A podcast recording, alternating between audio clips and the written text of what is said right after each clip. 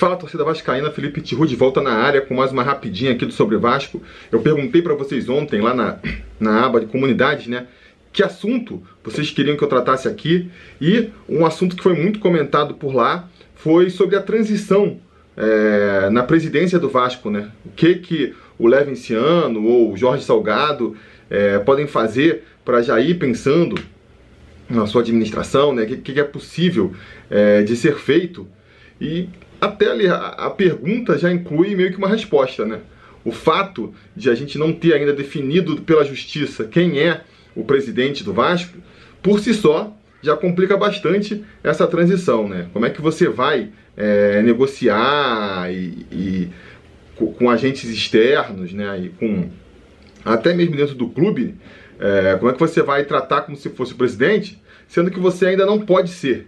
Por mais que, ah, não, mas a liminar derrubou a eleição de, de, do dia 14, então agora o Levin vai ser o presidente. É, pois é, mas é, é, eu não vou entrar aqui nos meandros jurídicos, até porque isso já foi muito abordado por aí e está longe de ser um consenso. Mas o que eu acho que a gente pode afirmar com propriedade é, é que não acabou. É, o Levin seria presidente se nada mais mudasse, mas isso aí é que nem você falar que se o campeonato terminasse hoje, o Vasco está fora do rebaixamento, né? É, se o campeonato terminar hoje, realmente, a gente vê pela posição lá da tabela que o Vasco está fora do rebaixamento. Mas isso quer dizer que quando terminar o campeonato, ele vai estar?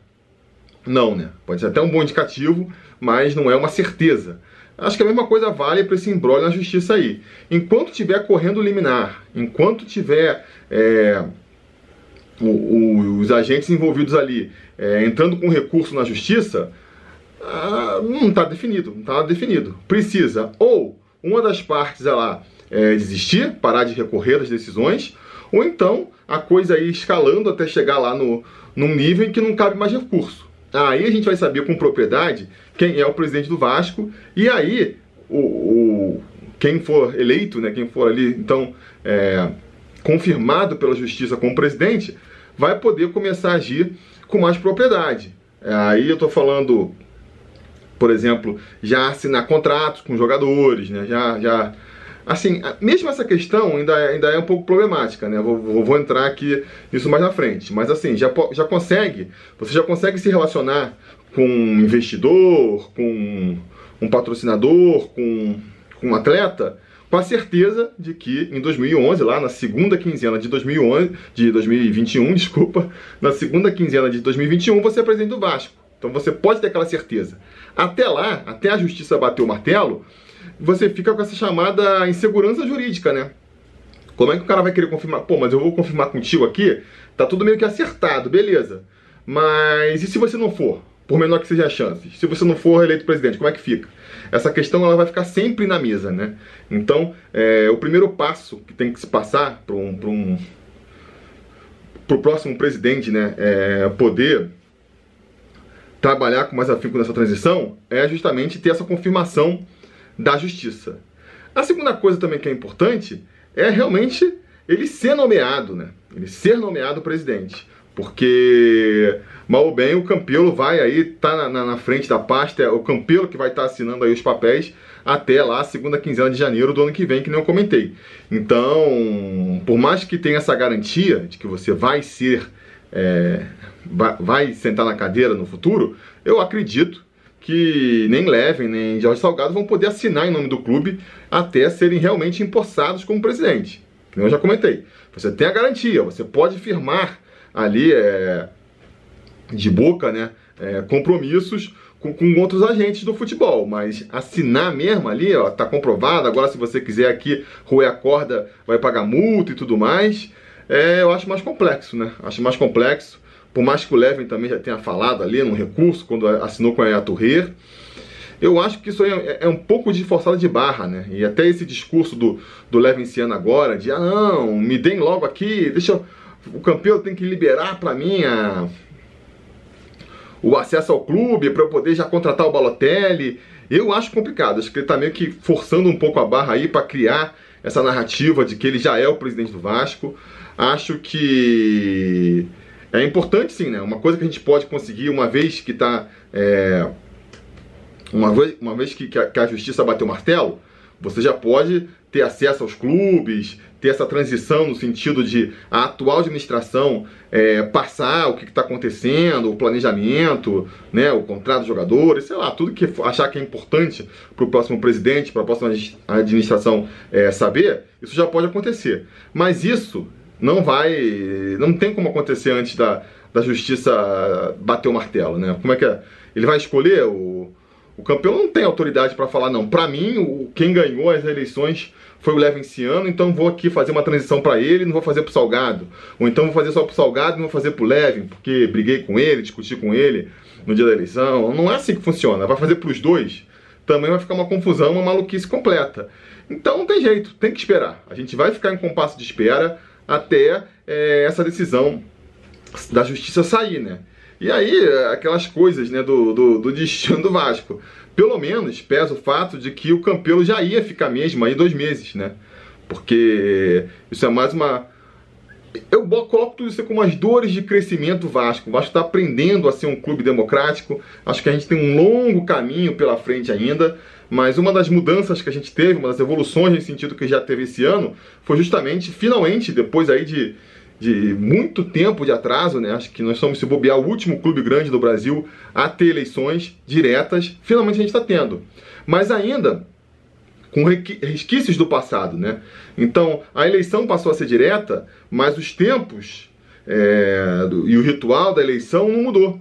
Então, o cara foi eleito ali, teoricamente, no dia 7, no dia 14, você escolhe aí, ele ainda vai ter que esperar mais dois meses para poder assumir, porque tem a questão lá que antigamente ainda tinha que ter uma segunda eleição no conselho e era isso que ia definir. Então, assim, é uma coisa que quando for refazer o estatuto aí tem que pensar, porque para mim não faz nenhum sentido, né? Não faz nenhum sentido. Você poderia, o mais certo é o quê? Cara, dá, sei lá, um, duas semanas, um mês no máximo, para você organizar ali a transição e, e passar a bola pro seu adversário, para não ficar essa coisa. Adversário não, mas pro seu sucessor, né? Para não ficar essa coisa aí de. Do, do, do pato manco, que nem o pessoal comenta. O Campelo, já sabendo que vai sair, já sabendo que, né, desmotivado até dá pra dizer, né, não sei qual vai ser a motivação dele aqui pra frente. O outro cara lá fora querendo entrar, mas não pode, porque são dois meses, né. Fora que, nem vou entrar no mérito aqui agora desse ano, que realmente é um ano atípico, ele de qualquer jeito ia assumir no meio da temporada, mas mesmo no ano comum, você vai pegar o cara e vai, vai entregar ali a, o, o clube para ele é, no meio de janeiro? No meio de janeiro já está rolando o campeonato, você já perdeu a pré-temporada, já perdeu muito tempo para organizar. Então espero que no futuro, se, de preferência já nas próximas eleições, se a eleição for no dia 7 de novembro, sei lá, que pô, no 7 de dezembro, lá 15 de dezembro, o próximo presidente já esteja assumindo, para o novo presidente assumir justamente aí esse meio de temporada e organizar reforço e, e monta a montagem da, da comissão técnica e tudo mais, né? Agora, aquela coisa dos males que vem para o bem, né? Pelo menos nessa condição, nas circunstâncias atuais é, do Vasco, a gente vai. Esse tempo acabou sendo calhando bem, né? Caindo bem, porque vai ter dois meses que a justiça tem para se tentar se posicionar, vamos torcer para resolver o quanto antes, mas pelo menos até ali a, a, segunda quinzena de janeiro, a justiça ela pode esperar, vamos dizer assim, sem maiores consequências, porque vai ser o Campelo que vai estar administrando o clube ainda mal bem por direito, né? A partir daí, se a coisa não, ser, não for resolvida, que fica a questão, quem vai assumir? Quem tiver na hora, não vai ter uma decisão quem tiver assim, com, a, com a liminar a seu favor na hora ou não? Vamos pensar numa, numa administração temporária, triunvirato, esticar o do Campelo, aquelas confusões que a gente já está acostumado a ver, né? Uh, mas enfim, então acho que essa indefinição uh, acaba atrapalhando mesmo a transição. Não sei também se, se precisava ser com tanta antecedência para você já ter aquela. Uh, acho que sim, né? Acho que quanto antes é melhor para você já ir tocando as coisas e tudo mais. Uh, mas não vai ter jeito. Assim, em termos de você falar com o presidente do Vasco, eu acho que ainda leva um tempo. Acho que sim. É... O Leven e o, e o Salgado, se estão confiantes de que, que, que, vão se dar bem nesse processo judicial, já podem ir adiantando, estreitando as relações, acertando mais ali a, as conversas, ajustando mais o próprio planejamento do clube e tudo mais mas para fazer uma transição oficial mesmo, ter acesso aos documentos do clube, poder já fechar em definitivo com, com parceiros e tudo mais, aí vai ter que esperar. Tem que esperar e a gente vai ficar aí nessa, nessa ansiedade de ver quando isso tudo vai se resolver. Beleza, galera? Então era isso. Pô, aproveitem para deixar aqui nos comentários perguntas. Vocês pô, vamos fazer aqui uma espécie, vamos fazer essa rapidinha, ser uma espécie de caixa postal sobre Vasco. Vocês deixam as perguntas aí, ou então deem like nas perguntas que vocês estão vendo nos comentários que vocês gostam, que aí a gente volta aí amanhã ou quando puder respondendo mais uma pergunta de vocês aqui embaixo, ou tratando desse, da questão mesmo no Preleção sobre Vasco, no pós-jogo, os, os vídeos, né? E os, os quadros que a gente tem aqui no canal. Beleza? Então é isso, galera. Muito obrigado aí. Não esqueça de deixar o like, é, curtir, compartilhar e a gente vai falando.